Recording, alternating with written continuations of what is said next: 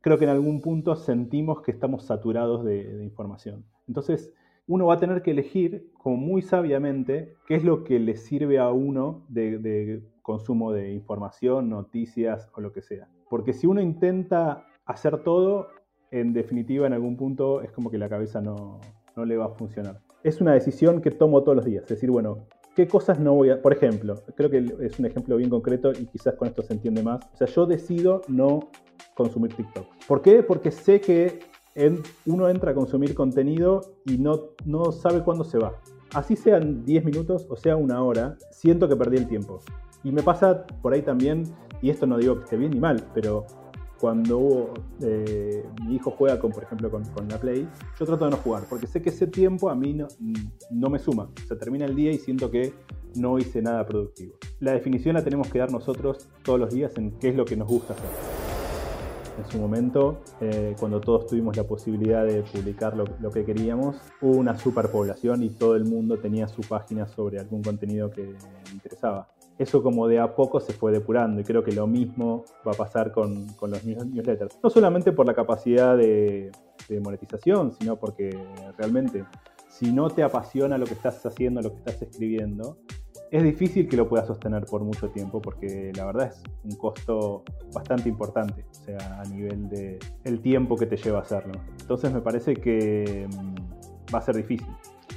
Entre la marca personal y el colectivo que lucha contra la desinformación en Argentina. Un apasionado de los newsletters, de los deportes, de la tecnología, de los medios, del análisis de los comportamientos de los usuarios y también del futuro. Ese que no sabemos cuándo terminará por llegar, pero que sí que está ahí, merodeando con sus posibilidades y vaticinios. Un entusiasta de los medios que, hay que decirlo, se pregunta qué tendrán que hacer los medios para seguir siendo atractivos para los periodistas, de qué modo se podrá reconstruir la complicada relación entre los que crean contenido y las compañías de medios que los hospedan. Es Ariel Tiferes, jefe de innovación en Chequeado, autor del Daily Tech, newsletter que confiesa como su propio método de aprendizaje y periodista con más de 20 años de experiencia en medios digitales. Yo soy Mauricio Cabrera y este es de Coffee Americano, episodio 11, segunda temporada. Comenzamos.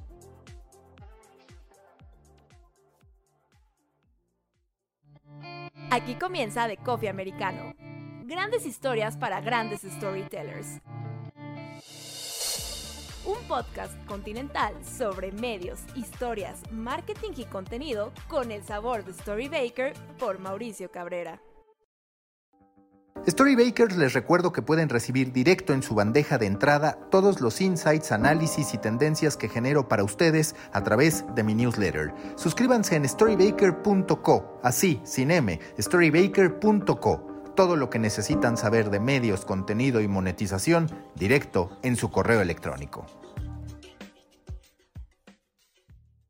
Nuevo episodio en The Coffee Americano. Me da mucho gusto saludar a Ariel Tiferes, quien es oficialmente jefe de innovación en Chequeado. ¿Y por qué digo oficialmente? Porque lo cierto es que hoy cada vez somos más cosas. Es difícil que un cargo nos defina. También autor de Daily Tech, donde a diario podemos recibir ¿Cómo lo calificarías, Ariel? ¿Qué es lo que recibimos? ¿Son chispazos, curiosidades intelectuales que se te detonaron? ¿Qué es lo que incluyes en tu newsletter?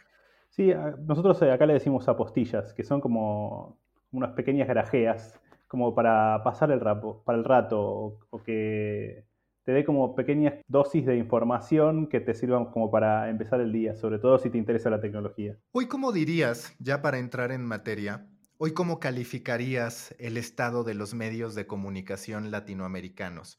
Tú estás en una organización que contribuye a la lucha contra la desinformación y ese es uno de los aspectos, quizás uno de los más duros, pero en términos generales, hablando de industria, ¿qué es lo que percibes? ¿Dónde estamos en este proceso de transformación, de redescubrimiento, de incertidumbre, por otro lado? Yo que estamos en un momento en el que todo pasa por Internet o sea, yo empecé a trabajar eh, hace mucho tiempo en La Nación cuando Internet era simplemente como una pequeña habitación donde había dos personas trabajando en, replicar información que prácticamente no, veía nadie. Y hoy absolutamente todo pasa por el contenido que creamos en, la web.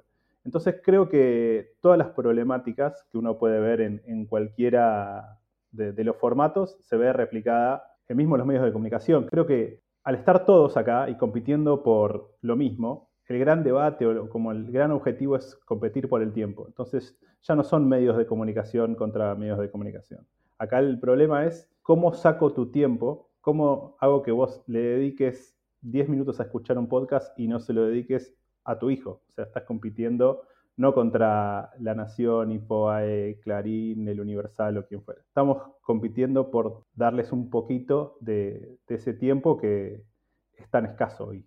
¿Y qué tienen hoy que ofrecer los medios de comunicación? Yo en ese sentido podría decirse que soy algo crítico en términos de que cuando tú hablas de socialización y entretenimiento, hay mejores alternativas. En muchos sentidos, los medios de comunicación renunciaron al factor social, la gran mayoría de ellos. Antes estaban los foros de opinión, llegan las redes y lo que decimos los medios es, esa batalla ya no me corresponde. De repente la conversación en torno a la información se da sobre todo también en redes sociales el entretenimiento encuentra manifestaciones mucho más poderosas por simple presupuesto, por simple formato en otras plataformas. ¿Qué es lo que ofrecen los medios de comunicación para así aspirar a un tiempo sustancioso del usuario? Porque pues cuando tú ves Google Analytics dices, es que bueno, estamos celebrando que los tenemos unos cuantos minutos con unos cuantos segundos, pero si tú lo comparas con los otros factores que mencionas, pues te das cuenta que el rubro medios de comunicación es muy débil. Sí, y creo que las redes sociales vinieron como a complicar todo. Uno quiere competir en todos lados y la verdad es que es muy difícil tener músculo y decir, bueno, voy a competir eh, en Instagram y voy a tener una estrategia exitosa porque si yo compito en Instagram contra una modelo, contra un influencer, siendo un medio de comunicación, es bastante desleal. Pasa un poco con esto parecido a lo de los periodistas que quieren tener su propio medio. Con una sola persona yo puedo hacer un gran medio de comunicación. Con un influencer yo puedo tener muchos seguidores. Si uno quiere igualar un medio grande, como puede ser Universal en México, La Nación Argentina, toda esa infraestructura, te diría que hay una superpoblación de contenido y de gente para hacer contenido para esa red. Es como que no está preparado. El medio de comunicación sigue teniendo el legacy, aunque no queramos, de los medios en papel. Se tiene toda una estructura que tiene que justificar. Y es muy difícil hacer ese traslado para poder adaptarlo a redes sociales. O sea, son muy pocos los que tienen esa capacidad de decir, bueno, voy a dedicar una persona para Instagram porque quiero que mi medio se destaque en eso. Y sea capaz de decir, bueno, voy a, decirle que solamente se dedica a eso. Es como que hay que tener una, una visión muy clara que qué quiero hacer cuando consiga un millón de seguidores o cuando llegue a dos millones. Tener los seguidores para tenerlos porque sí, voy a monetizar eso. Creo que mm, esa pregunta es la que muchas veces no se hacen los medios grandes cuando deciden estar en redes sociales. Y que aparte ahorita hablabas de los tamaños, de las estructuras. Cualquiera pensaría, si no tuviéramos nada de contexto, que un medio que tiene 50, 100 personas, por fuerza va a tener gente más identificable que un periodista independiente. Pero lo cierto es que muchos medios durante muchísimo tiempo no abrazaron, digamos, el protagonismo, la construcción de la marca personal de sus periodistas. Y ahora resulta que es posible que muchos conozcan a un periodista por su propio espacio, habiendo pasado por medios de comunicación que tal vez nunca lo ubicaran de ese medio de comunicación, simple y sencillamente porque la estructura en que los medios comunican todavía pasa más por la cantidad que por la yo lo llamo conceptualización de un contenido como producto, como decir, a ver, esto es y lo firma esta persona. Sí, sí, sí. Estamos viendo el principio de la transformación, sobre todo con plataformas como Substack o GetReview, donde es muy fácil para el periodista que tiene un diferencial, y eso creo que es lo más importante a la hora de entender qué es lo que se viene. ¿Cuál es eh, mi capacidad de ofrecer algo que es totalmente diferente. Si yo tengo esa capacidad de observar, analizar eh, o mismo hacer periodismo, eh, que es muy diferente a otra persona y que no lo puedo hacer, ahí va a estar mi, diferencial. Y es ahí donde yo tengo que entender que si quiero vivir de esto, voy a tener que poder monetizarlo sabiendo que eso es lo que yo hacer, sé hacer. En mi caso, por ejemplo, siempre me gustó lo que tiene que ver con, la curación de contenidos. Entender qué es lo más interesante. Casi que desde que empecé me gustaba compartir contenido en Twitter o en, sus primeros comienzos en Facebook. Y creo que entendí que mm, a la gente le gustaba ese tipo de contenido que, yo compartía. Creo que esa extrapolación se puede hacer a cualquier cosa. O sea, yo la, realmente creo que en eso tengo un diferencial. Yo no sé si la gente podría llegar a pagar por el contenido que, hago, pero entiendo que mucha gente le gusta esta especie de resumen que hago en el, newsletter. Y esa la única forma es eh, haciéndolo porque uno, uno tiene ganas, que es un poco lo que hablábamos un poquito antes fuera de, micrófono. Yo el newsletter lo hago, el 50% lo hago por mí, porque necesito estar informado y la única forma y el único tiempo que me puedo hacer es si decido todos los días dedicarle por lo menos 40 minutos para hacerlo. Entonces, si yo tengo algo que sé que me gusta hacerlo y que le puedo dedicar tiempo, después es más fácil otro, porque aunque me vaya mal, sé que ese tiempo no lo perdí. Y que aparte es curioso esto que mencionas, porque en cierto modo, y comparto contigo, el newsletter es como tener una cita con nosotros mismos en materia de creatividad. Es como decirle al calendario de Google de tal a tal hora es un espacio para mí que resulta que es un contenido. Y quizás eso le ha hecho falta al periodismo en general, tener una serie de citas, citas con la audiencia particular, que eso es lo que yo también menciono. A ver, los canales de YouTube, los de youtubers reconocidos, tienen un momento de publicación específico en un día determinado, la gente sabe qué va a encontrar. Y en cambio, la audiencia en los medios de comunicación entra a ver notas. ¿Cuáles? ¿Quién sabe? Escritas por quién sabe.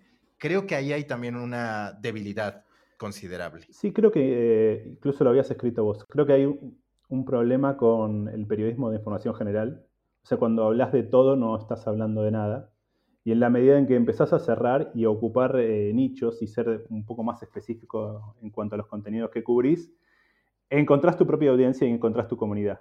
Creo que esa es la gran diferencia que tiene hoy una plataforma como Substack que lo hace bien diferente a, un medio de comunicación. Más allá de este déficit que tienen los medios generalistas, es realmente cuando uno piensa en el periodismo y el rol que tiene que cumplir, sobre todo en lo que tiene que ver con el periodismo de, investigación, eh, porque es algo muy caro de hacer. Y los medios cada vez tienen menos tiempo y menos recursos de hacerlo.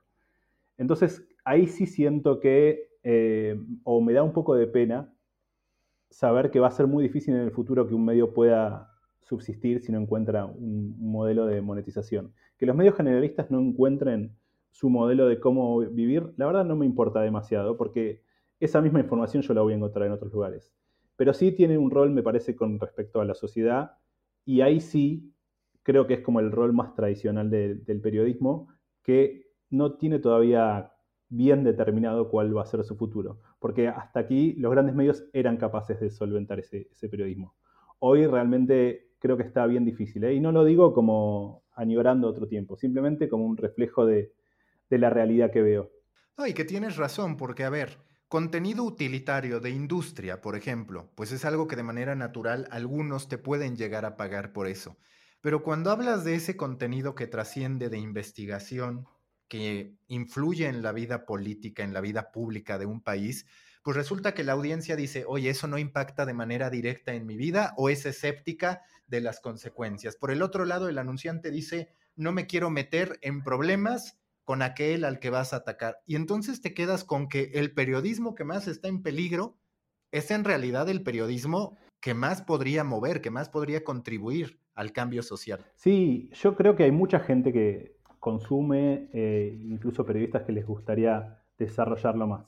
Creo que el, problema es quién lo financia. Porque antes tenías, como bien decía, esta gran estructura pero cada vez es más difícil, o sea, lo pueden hacer los, los medios muy grandes, lo puede hacer The Guardian, lo puede hacer eh, The New York Times, pero ¿qué nos queda para América Latina? Y el tema de, los medios generalistas que salen a, competir por eh, ese tráfico que hacen todos, un poco los desvía de, como del, espíritu inicial. Pero sinceramente no, me parece mal que, los medios intenten competir por eh, atraer a los usuarios con información entretenida o, lo que sea. Simplemente eh, hoy que no estoy en un medio grande de comunicación, me lo pregunto. O sea, ¿cómo haremos de acá a 20 años para eh, enterarnos de las cosas que mucha gente no quiere que nos enteremos, ¿no? Ya sea políticos o gente muy poderosa. Hablando de newsletters, tú tomaste la decisión de dejar Substack para pasarte a Review a la plataforma de newsletters de Twitter. ¿Cuál ha sido tu aprendizaje? ¿Qué feedback darías sobre la plataforma que ahora está impulsando Twitter en esta batalla por apoderarse de la creación de contenido, digamos? Creo que la gran ventaja es saber que estás trabajando sobre una plataforma que ya existe y si vos tenés una comunidad importante, como es en mi caso de Twitter, a la larga eh, creo que me puede dar resultado. Eso por un lado. Y después tiene como pequeñas ventajas eh, que a mí me gustan, como por ejemplo las métricas en tiempo real. No sé si hoy lo mejoró Substack porque lo, porque lo dejé de usar, pero tardaba bastante en decirte mm, quién abría el correo. Y para los ansiosos y para los que quieren tomar decisiones en función de qué es lo que sirve o no sirve para ofrecer como contenido, eh, es una desventaja, pero de cualquier forma creo que es excelente. Si yo tuviese que recomendarle a alguien hoy que empiece un newsletter, le diría Substack o GetReviews son los dos excelentes. O sea, sí no le diría hoy que empiece en MailChimp porque la verdad es que no tiene mucho sentido, salvo que sea eh, algo directamente pensado ya para, para marketing Creo que hoy son dos plataformas eh, recontra sólidas y que ofrecen muchas cosas de las que antes teníamos que pagar. O sea, eh, yo lo había probado cuando era una plataforma paga y la verdad es que era muy, muy limitado. O sea, las cosas que te dejaba hacer eh, eran casi lo, lo mínimo indispensable. Hoy tiene algunos bugs todavía, como por ejemplo una tontería, pero por ejemplo no se puede embeber un, posteo de Instagram, ¿no? que a esta altura lo puede hacer eh, cualquier blog o lo puede hacer Substack. Me gustaría que lo mejoren, pero en el balance te diría que estoy muy, muy conforme y las veces que tuve que comunicarme con gente de desarrollo porque había algún problema porque quería preguntar algo, me contestaron casi automáticamente y eso también es algo que siempre agradezco. Y que como dices, tú te estás anticipando, digamos, estás viendo un escenario en el que cada vez más Twitter va a empujar su propia plataforma de newsletters, ya ha dado los primeros pasos. Y de pronto a mí algo que me llama la atención que he escrito al respecto es esta posibilidad de supermétricas, de decir, a ver, que tú, por ejemplo, puedas saber que yo estoy registrado a tu newsletter, pero también el nivel de interacciones que tú y yo hemos tenido en tu timeline de Twitter. Y si generas spaces, que también te señale que esta persona no solo es fiel contigo en términos de lectura, sino también en términos de escucha en vivo. ¿Te parece que hacia allá va, hacia una conformación de data mucho mayor, que por otro lado representaría pues una transformación absoluta en términos de cómo han sido las redes sociales, porque las redes sociales en muchos sentidos nos habían mantenido en la ceguera respecto a la calidad de nuestros seguidores. Es cierto que Twitter un poco más abierto porque ahí ves el nickname y demás, pero aún así con sus eh, grises, por llamarlo de alguna manera. Sí, yo creo que es la gran apuesta, por lo menos eh, en mi caso. y creo que viniendo de Twitter no es una apuesta segura. O sea, ya sabemos que Twitter ha apostado en, varias ocasiones por productos que finalmente no funcionaron, pero tiene que ver también con la lógica de cada uno. O sea, mi comunidad o la gente que, que yo conozco donde consigo más seguidores es en Twitter. Entonces tiene toda la lógica del mundo apalancarme ahí y tratar de mm, llevar esos mismos seguidores que, que tengo en Twitter al newsletter o eventualmente a, a Spaces o a donde sea. Me, pasa mucho que, por ejemplo, con, Instagram nunca pude, o sea, si bien es una red social que, utilizo, eh, no entiendo cómo lo que yo hago puedo explotarlo ahí. Al ser algo tan natural, yo hacía un newsletter antes de que, que Twitter tenga esta plataforma, cuando, cuando decidió comprar esta, Sí, en realidad es eh, dinamarquesa, ¿no? Esta empresa. Em, pero cuando decidió comprarla, casi que era una decisión súper lógica. Y en cuanto a Spaces, lo mismo, ¿no? Uno, es, uno, ve que es una apuesta. No tengo muy claro eh, cómo va a resultar de acá a un año. O sea, hoy siento que es interesante. El, sábado pasado estuve en, eh, en, una sala y realmente todo lo que escuché me pareció súper interesante. Dije, esto está buenísimo. Pero siento como que en algún punto nos puede llegar a cansar. El newsletter no, porque es algo que existe desde casi que empezó Internet y creo que es natural. O sea, si el contenido está bueno, creo que hay más chances de que una plataforma así dura en el tiempo. Con respecto a los audios, eh, si todos seguimos haciendo muchas salas de audio y la gente se sigue como enganchando en esa lógica, puede ser. Realmente lo veo como algo más difícil. O sea, van a tener que hacer como mucho esfuerzo para que no caiga en ser un nuevo Periscope o ser otra de las tantas apuestas que nos tiene acostumbrado Jack. Y que justo de los temas que yo traigo en la cabeza últimas fechas, conectándolo con las salas de audio y demás, es esta típica búsqueda que tiene el ser humano de manera natural de querer convertir lo excepcional en cotidiano. ¿Qué pasó con la Superliga, por ejemplo? Pues ¿cuál era la idea? Vamos a poner a jugar al Real Madrid con el Barcelona todo el tiempo, a los principales de Europa, y se acabó todo lo demás. Hablando de Clubhouse, de Spaces, es, vamos a escuchar todo el tiempo a personas relevantes, pero lo cierto, y a ver si coincides, pues es que en realidad hay muchas cosas que valen por lo excepcionales que son.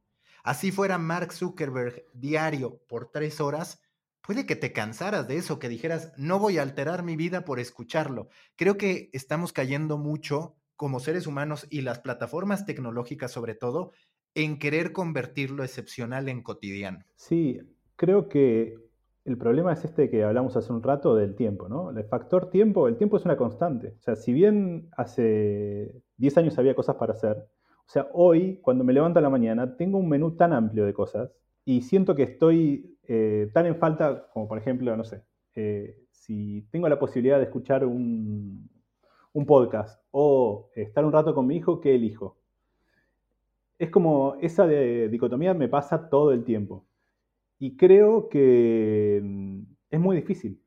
la verdad es que todos creo que en algún punto sentimos que estamos saturados de, información. Entonces, uno va a tener que elegir, como muy sabiamente, qué es lo que le sirve a uno de, de, consumo de información, noticias o lo que sea. Porque si uno intenta hacer todo, en definitiva, en algún punto es como que la cabeza no, no le va a funcionar. Es una decisión que tomo todos los días. Es decir, bueno, ¿Qué cosas no voy a...? Por ejemplo, creo que es un ejemplo bien concreto y quizás con esto se entiende más. O sea, yo decido no consumir TikTok. ¿Por qué? Porque sé que uno entra a consumir contenido y no, no sabe cuándo se va. Así sean 10 minutos o sea una hora, siento que perdí el tiempo.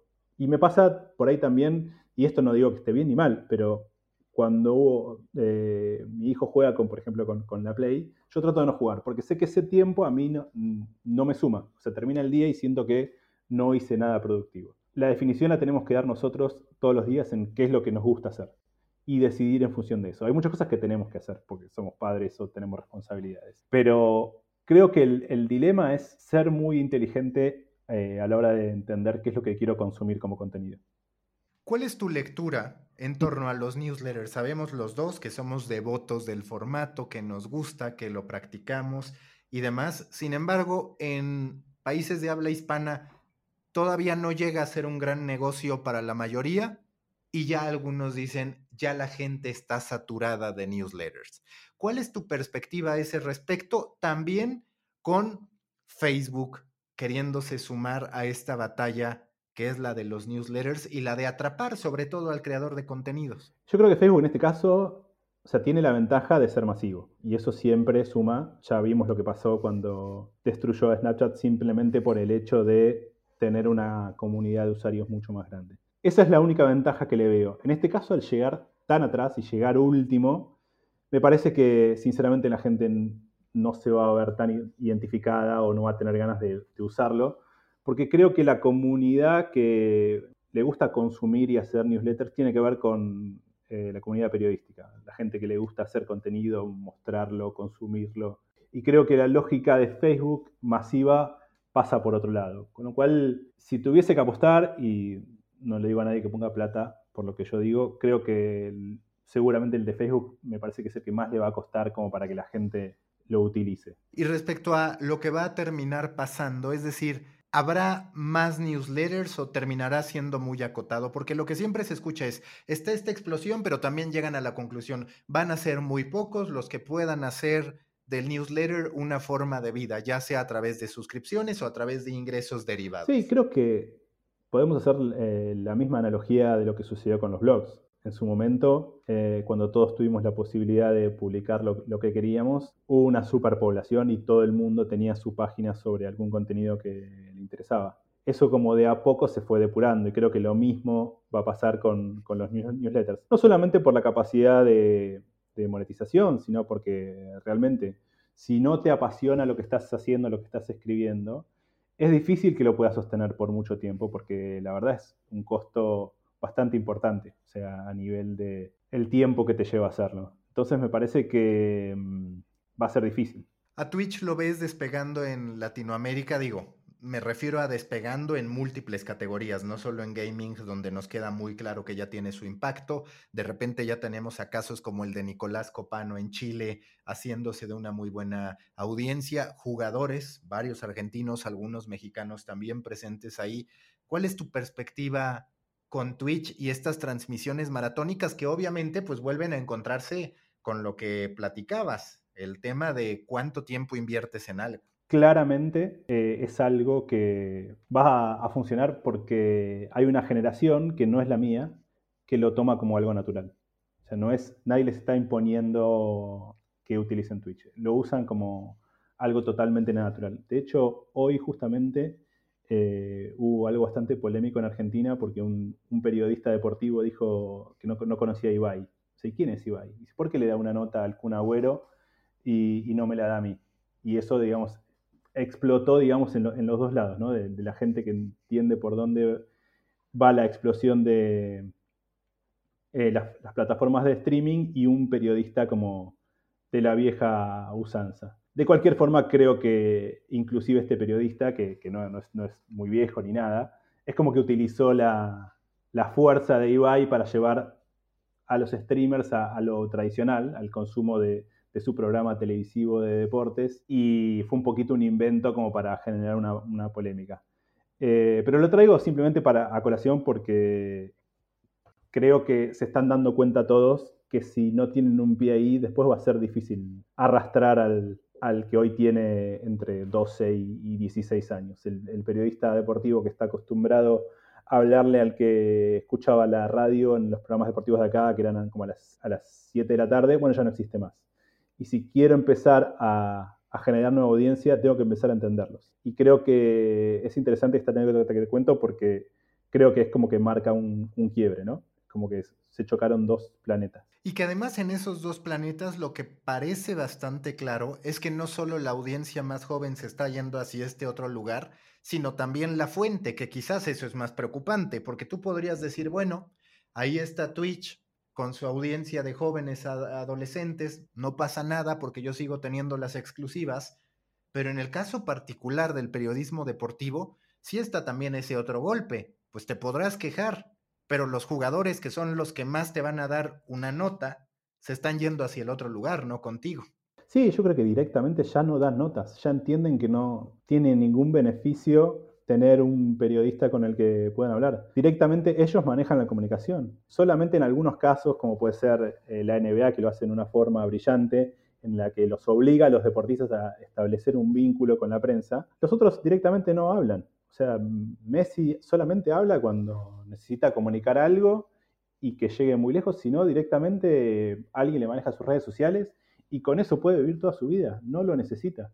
Históricamente era como una especie de, de sociedad entre el periodista o, los medios y, los deportistas. Yo creo que allá hace rato que los deportistas se dieron cuenta que no les hacen falta y se exponen en gratuitamente. O sea, tienen mucho más para perder que, para ganar. Y eso hace que la comunicación sea mucho más aburrida por un, por un lado también, ¿no? ¿Qué le va a quedar al periodista deportivo, al periodismo deportivo? No tienen muchos de ellos derechos de transmisión, hay algunos que todavía sí. Obviamente con el veremos que representa que las plataformas tecnológicas en algún punto lleguen y digan yo soy el dueño de los derechos, ya no tienen a los jugadores hablando. Tú que estuviste bastantes años en un medio deportivo, ¿cuál es tu perspectiva sobre el reacomodo, sobre la transformación que debe tener o que tendrá, quiera o no, el periodismo deportivo? Creo que es, un, es como lo que hablábamos recién con el medio generalista, pero llevado a la escala del periodismo deportivo. Es muy difícil que un medio de comunicación sobreviva como existía antes, ¿no? Todavía hay algunos medios donde sigue habiendo una crónica de partido, donde te cuentan qué es lo que pasó, pero creo que la transformación más grande todavía no la vimos, va a ser como mucho más brutal en lo que tiene que ver con, con los medios de comunicación creo que ya, ya pasó. O sea, si esto yo se lo pregunto a mi hijo, me va a decir, ¿de qué, me estás hablando? Él ya lo está viviendo. El vínculo que tiene con, los deportes es de otra manera. O sea, todavía hay una generación, que es la mía y por ahí quizás alguna que viene atrás, que está acostumbrado a consumir información de determinada forma, pero él no. Eh, él se va a enterar sí o sí de, a través de un youtuber, por más que le interese el fútbol, de, muy diferente de la que, lo que yo lo hice. Los que sepan ver cómo hacer esa transformación son los que van a ganar en este cambio de un formato al otro. Pero creo que todavía estamos en el medio. ¿eh? O sea, si bien los chicos ya, ya hicieron esa, mutación, todavía no sucedió totalmente. Eso con, lo que tiene que ver con el, consumo de contenidos y con lo que decís vos hoy de los dueños de, los, eh, de las ligas y de los derechos, Em, creo que sí, que se va a, afianzar esa tendencia. O sea, creo que vamos más a, tener como grandes, grandes jugadores que em, van a tener los derechos de los contenidos, pero la pregunta que me hago es si las nuevas generaciones van a ser capaces de consumir un partido de 90 minutos de fútbol, eh, como lo hacíamos nosotros por ahí, sin Twitter, mirando simplemente la, la pantalla. Hoy creo que está en tela de discusión eso. Eh, mismo, no lo digo yo, lo dijo Florentino Pérez el otro día. Dijo, los chicos eh, hoy se aburren mirando al, Real Madrid, ¿no? Imagínate qué le queda a alguien que es hincha de otro club. Eh, entonces, si Florentino Pérez se pregunta hoy si los partidos deberían durar 80 minutos, y creo que alguien está viendo esa transformación. No sé cómo lo vamos a hacer. Si hay que mirar alguien que lo esté haciendo, que todo el tiempo esté modificándose, es la NBA. Creo que la NBA es un ejemplo en todo sentido. Que también porque se logra desde el deporte gringo algo que, por ejemplo, la WWE también tiene, que se vea a sus jugadores como entertainers a final de cuentas, que haya una parafernalia. Por eso la NFL sufre que de repente pues el 90% de sus jugadores no son conocidos porque siempre están con casco, pero como dices, la NBA, la propia WWE, pues no tienes problema en que John Cena conduzca un día eh, los premios Nickelodeon, es más, la gente lo aplaude, pero la prensa del fútbol suele destrozar al futbolista que se sale un poco de la cancha y entonces también hay una ruptura en el entendimiento de lo que el medio debe entender como la industria del deporte. Sí, sí y Inclusive me parece que al ser esto todo nuevo, ¿no? Porque ¿cuánto tiempo el deporte fue más o menos igual? O sea, la gran transformación que estamos viviendo en los últimos años es tan brutal que permite decir, bueno, vamos a cambiar el reglamento simplemente porque la audiencia se aburre. Eso creo que yo no, recuerdo tener memoria sobre, eso. Eh, inclusive la NBA creo que lo sigue haciendo, pero vendiendo los partidos en los últimos cuartos o en los últimos minutos son cosas que antes ni siquiera no, nos lo poníamos a pensar.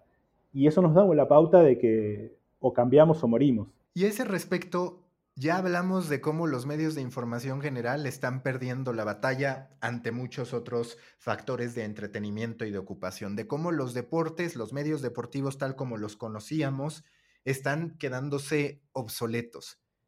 ¿En quién debe pensar el medio de comunicación? Es decir, en tu perspectiva, el medio de comunicación debe aferrarse en ser atractivo para los adolescentes, que convengamos también es cierto en que muchas veces los adolescentes tampoco eran fans históricamente del periódico, es un gusto que iban adquiriendo con el tiempo, o deben más bien los medios fortalecerse en ese sector que todavía podrían tener, pero que han ido perdiendo. Creo que cada uno tiene que hacer el, análisis en función de qué tipo de, medio es. Creo que el medio impreso con legacy, como puede ser eh, La Nación, Clarín en, Argentina, es el que la tiene más difícil. Porque los que hoy inventan un medio ya saben cuál es la problemática, intentan resolverlo. Eh, acá en Argentina hay un medio que me gusta, que salió hace como un año más o menos, que se llama Cenital, que mm, su estrategia es en función de newsletters y de, contenido bien diferenciado, apuntado a una audiencia educada, como que entiende qué es lo que necesita leer o lo que quiere leer. Yo no sé si finalmente le va a ir bien y va a conseguir eh, quien lo financie y si se podrá sostener en el tiempo. Pero lo que sí tiene es un foco y creo que sin un foco eh, es donde más vas a sufrir si no lo tenés, no lo tenés muy claro. Eh, a mí me gusta mucho también Axios en Estados Unidos, Eh, y creo que también es como que le encontraron su, su vuelta a entender por dónde pasa su contenido. Creo que vamos a ver muchos más medios focalizados, tratando de entender cuál es la necesidad de cierta comunidad. Y en la medida de que lo puedan resolver y que esa comunidad pueda solventarlos, creo que pueden llegar a, durar a futuro. Me parece que ahí va a ser la, la gran diferencia. ¿Qué has aprendido en chequeado? Porque, a ver, cuando nosotros íbamos a la universidad, cuando consumíamos medios de comunicación, asumíamos que lo que publicaba un medio de comunicación estaba verificado, es decir, contemplar que tuviera que haber unidades específicas de verificación o todavía más allá, organizaciones específicas de verificación, nos resultaba incomprensible porque entendíamos que verificación de información estaba íntimamente ligada al medio de comunicación. ¿Qué has aprendido en chequeado a ese respecto sobre una transformación cultural, sin duda, que evidentemente ocurre a partir de lo que empujan las redes sociales? La democratización llevó también al libertinaje en la información. Sí, creo que Argentina en este caso tiene ciertas particularidades. La primera es que el, gobierno pasado de, Néstor y de Cristina entendieron muy bien que había que poner el foco en los medios de comunicación, que si lograban abrir una grieta en los medios de comunicación, podían eh, jugar favorablemente, y esto no lo digo como algo peyorativo, pero eh, cada vez que los medios se, se equivocaban, los marcaban. Y eso fue como su política durante muchos años. Entonces siento que, por lo menos en la Argentina, está como muy de manifiesto. O sea, cuando uno ve una información, eh, ya sea en Twitter o, donde sea, nadie lo toma como información que ya está masticada y dice, ah, ok, esto es un contenido veraz. Ya de, por sí o por default en, Argentina dudamos de toda la información que vemos. Esto no quiere decir que, seamos mucho más inteligentes o que seamos capaces de, discernir y, eh, llevar a, buen puerto eh, esa duda que nos genera alguna información. Pero sí es muy difícil que uno literalmente eh, lea una noticia y la crea. Eso en Argentina ya no sucede. Creo que pasa algo que es eh, bastante malo también, que tiene que ver con esto, como que eh, la información siempre va a ir a uno de los dos polos. en Argentina es como que tenemos como la derecha y la izquierda, así como muy a grandes rasgos, y todo va a un lado. Entonces es muy difícil, creo que eso es lo, que más me preocupa hoy, es que no hay un segundo de capacidad de análisis. O sea, todo el contenido que la gente ve duda, como te digo, pero muchas veces le falta eh, esa capacidad de raciocinio para decir, bueno, yo pienso como este político, pero acá la estamos pifiando.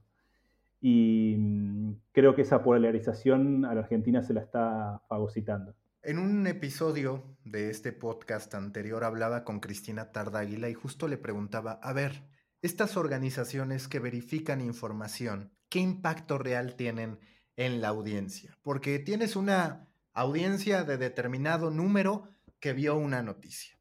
Después tú, con tus recursos, con tus herramientas de distribución, accedes a parte de ese número pero muchas veces o la gran mayoría de las ocasiones no al total de ese número que ya vio, que ya puede estar influenciado por una noticia falsa.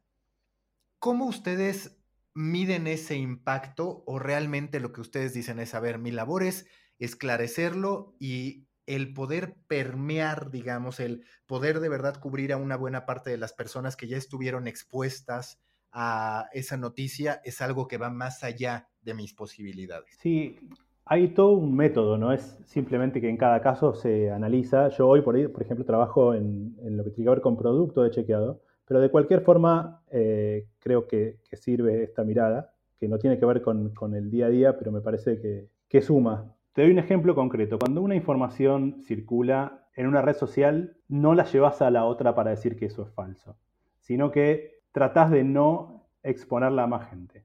Pero hay información que eh, es necesario porque ya circuló en todos lados. La, información que es Vox Populi, porque, no solamente porque sea tendencia en Twitter, cuando algo ya trasciende esa propia red social, es como que se activan los diferentes mecanismos para poder eh, chequear esa información. Oye, y hablando de esta falta de grises, ¿Tú qué escenarios percibes para poderla combatir desde los propios medios de comunicación? En alguna ocasión, León Krause, periodista mexicano, lo que me decía es que el verdadero problema es que ya la gente no está calificando los hechos, sino que está siempre buscando la verdad de sus propias opiniones. Lo que busca es validar sus opiniones, no calificar los hechos, porque si los hechos contrastan con sus opiniones, entonces ya no hablamos del beneficio de la duda, sino del perjuicio de la duda. Este está atacando mis intereses. Sí, eso casi te diría que lo podemos ver todos los días. Inclusive cuando se postea un chequeo de información, muchas veces eh, la persona que está de acuerdo lo toma como válido, inclusive sin leer la nota. Y la persona que está en desacuerdo hace exactamente lo mismo. O sea, lo critica, pero sin haber leído la nota o sin tener los, los fundamentos. Entonces, estamos en un momento que es muy, pero muy complicado, pero es más necesario que nunca. O sea, si bien tiene todas las dificultades que tiene la polarización, como decía yo hace un ratito, es muy necesario, porque si no lo hace una organización de fact-checking, no hay muchos otros que sean capaces de, poder tomar ese rol. ¿Qué se trabaja como jefe de, innovación en una organización como Chequeado? Es decir, ¿en qué te encuentras ahora que nos puedas compartir en términos de desarrollo? Lo interesante de, lo que hago yo es que es un poco de todo, desde planificar qué cosas vamos a publicar en redes sociales hasta mm, ver cuáles son los contenidos multimedia que tenemos, entender cuáles son las falencias que tenemos como producto en el sitio, hasta resolver muchas cosas del, día a día que tienen que ver incluso con lo periodístico, con una visualización de datos. Es como una especie de mezcla entre lo periodístico y lo técnico. Es como una especie de, sería como el 5, como le decimos acá en Argentina, al, mediocampista que hace un poquito de todo y recupera la pelota y la entrega. Es como que somos el nexo entre eh, la redacción, que es la que tiene como el trabajo más duro, y eh, de la llegada al usuario. Sería como una especie de coordinación de toda esa etapa, ¿no? que es bastante extensa. En estos múltiples dilemas existenciales de los medios de comunicación, tú, por ejemplo, eres de esos casos que a mí me gustan, de una marca personal sólida, con una audiencia en Twitter, con tu propio newsletter, pero que también eres parte importante de un equipo más amplio en chequeado y demás. ¿Cómo se va a replantear la relación medio de comunicación periodista para que vuelvan a estar juntos, para que no se continúe esta desintegración, esta disociación en la que el periodista dice, lo que me da el medio no me resulta suficiente y donde el medio de comunicación dice, es que este se quiere pasar de protagonismo y no me está abonando directamente acorde a lo que yo le estoy pagando. Sí, creo que pasa y de hecho pasó ahora recién con varios periodistas del de New York Times. Creo que en mi caso es diferente porque mi rol hoy en Chequeado no es el de clásico del periodista de la redacción. O sea, al estar en producto son como cosas diferentes eh, en algún punto, porque si se quiere lo que yo hago en el newsletter tiene como si quieres una visión más de curación o, periodística y mi trabajo de todos los días es de más de coordinación que la de mm, elección de temas, redacción. Pero sí, claramente, como decís vos, va a ser un, debate para los próximos años, sobre todo en los que tienen mayor poder adquisitivo, como puede ser eh, el New York Times versus Substack. En nuestros casos, sobre todo en Argentina y en, América Latina, creo que va a ser más difícil, ¿no? O sea, sí, si existe algún periodista dentro de nuestros países, en América Latina, que pueda dar un diferencial y pueda cobrar sobre eso, creo que va a ser el salto y va a decir, ¿para qué sigo trabajando en un medio donde tengo tantas limitaciones? ¿Por qué no escribo yo lo que quiero y la gente me va a pagar directamente? Creo que eso sí todavía eh, está como empezando y tenemos eh, una perspectiva de crecimiento. Me parece que hay lugar para que más periodistas trabajen en, como cuenta propista si se quiere. O sea, sí, de nuevo, ¿no? Uno tiene que saber en qué es bueno, si es analizando, si es curando, si es buscando información exclusiva. Si tengo alguna de esas cualidades, creo que lo puedo llevar adelante y creo que puedo llegar a vivir de, de escribir y de mandar el newsletter. Y que es bastante curioso porque de pronto lo que parece que está ocurriendo es que los niveles medios se están perdiendo en todo. Sí, los grises en materia de presentación de información, pero también ya lo veíamos, a los aficionados solo les interesan los equipos más relevantes o bueno, a la cantidad de aficionados que se necesita para que haya un gran negocio en el fútbol, pues por eso la idea de la Superliga, aunque fallida, pero digamos que está claro que hay un problema ahí. Se sabe que en las redes sociales siempre los que terminan ganando es un 1 o 2% del total de creadores de contenido. Y ahorita lo que tú mencionas, pues es otro elemento que mata a la clase media o que amenaza a la clase media, en este caso de medios de comunicación. Porque puedes decir, bueno, quizás, quizás Clarín, quizás La Nación puedan pagarle a cinco o seis periodistas para que se queden, pero habrá muchos medios pequeños y medianos que no puedan, que se queden con un vacío a partir de que la gente dice yo mejor por mi cuenta. Sí, y en Argentina hoy, bueno, se da el caso de que es muy difícil para nosotros cobrar en dólares, ¿no? Si yo hoy pudiese configurar mi, mi cuenta de Substack para ganar lo que yo escribo eh, en una moneda mucho más fuerte que el peso que está súper devaluado, a fin de mes voy a ganar mucho más siendo periodista por mi cuenta que trabajando para un medio. Digamos. Simplemente no ocurrió en el caso de Argentina, porque no podemos cobrar en dólares, porque digamos, la situación, o sea, aquí hay como una especie de cepo donde es como que estamos encerrados en nuestra propia moneda. Pero si la gente pudiese mm, escribir para afuera, no creo que no habría dudas en que muchos periodistas darían el salto, porque no solamente sería un, poco más, un 20, un 30% más. O sea, duplicarían lo que están ganando hoy. Y no son simplemente por el hecho de que Substack decide pagarle a los escritores, sino simplemente porque por más que sean pocos eh, suscriptores, si pudiesen cobrar en dólares, creo que mm, les permitiría tener una perspectiva más clara de, crecimiento y de entender que es mucho más útil para ellos desarrollar su propio medio que en última instancia trabajar para un medio grande que sabemos que el futuro está por lo menos comprometido. Y que también quizás lo que ha cambiado, Ariel, pues es que cuando tú eres independiente, además, habilitas la posibilidad de tener múltiples ingresos, de decir, bueno, yo no estoy casado solo con este, puedo también colaborar con este o con una plataforma, soy dueño de mis conceptos, de mi propiedad intelectual. Es decir, las avenidas se convierten en muchas y el problema de los medios de comunicación es que te quieren pagar un monto fijo por estar todo el día. Cuando empiezas a ver esa balanza, es muy difícil inclinarte por el medio. Sí, yo creo que el New York Times lo puede hacer. Eso estamos todos de acuerdo y todos lo, tomamos como ejemplo. Pero en algún punto no podemos poner siempre de ejemplo a New York Times porque en New York Times hay uno solo o dos con The Guardian. Entonces, tratar de que todos los medios intenten replicar ese tipo de fórmula, eh, a, la larga creo que nos va a frustrar porque es muy difícil. O sea, a mí me encanta el New York Times, soy fanático y eh, pago la suscripción, que es súper barata, que es simplemente un dólar pero es eh, muy difícil tratar de asimilar que un medio pueda replicarlo, que intente pagar por el, contenido y que se sienta satisfecho y decir, bueno, esto lo pagué y realmente hoy me voy contento como ocurre por ahí con Netflix. Uno paga Netflix y de alguna forma, por más que no le guste alguna película, entiende que lo está pagando y es feliz y, es... Eh, forma parte de esa rueda de decir, bueno, eh, ahora viene la serie de Luis Miguel y quiero estar adentro. Y no se pregunta de si lo debe pagar o no. O sea, uno sabe que tiene que pagar Netflix, algo que no ocurre con, los medios de comunicación.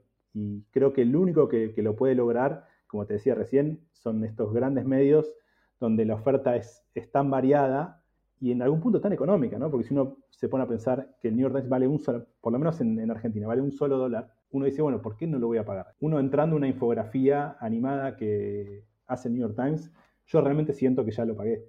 Hablando de marcas de contenido en Latinoamérica, recta final de The Coffee americano, refiriéndome por marcas de contenido a, por ejemplo, Chilango en México, que abrió ahora una librería que se llama La Increíble, Barstool Sports, que tiene su propio vodka, que organiza peleas de box amateur y demás.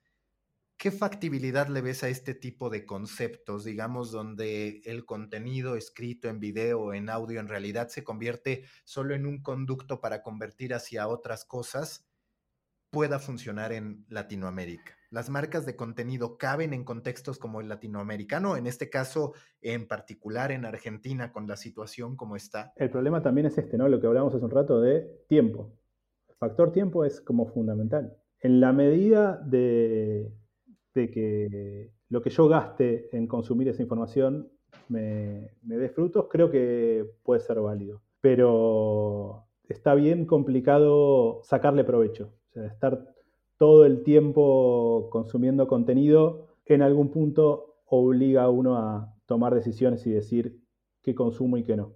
¿Qué recomendarías, penúltima pregunta, a la gente, al periodista sobre todo, que esté en una redacción que quiera trabajar su marca personal?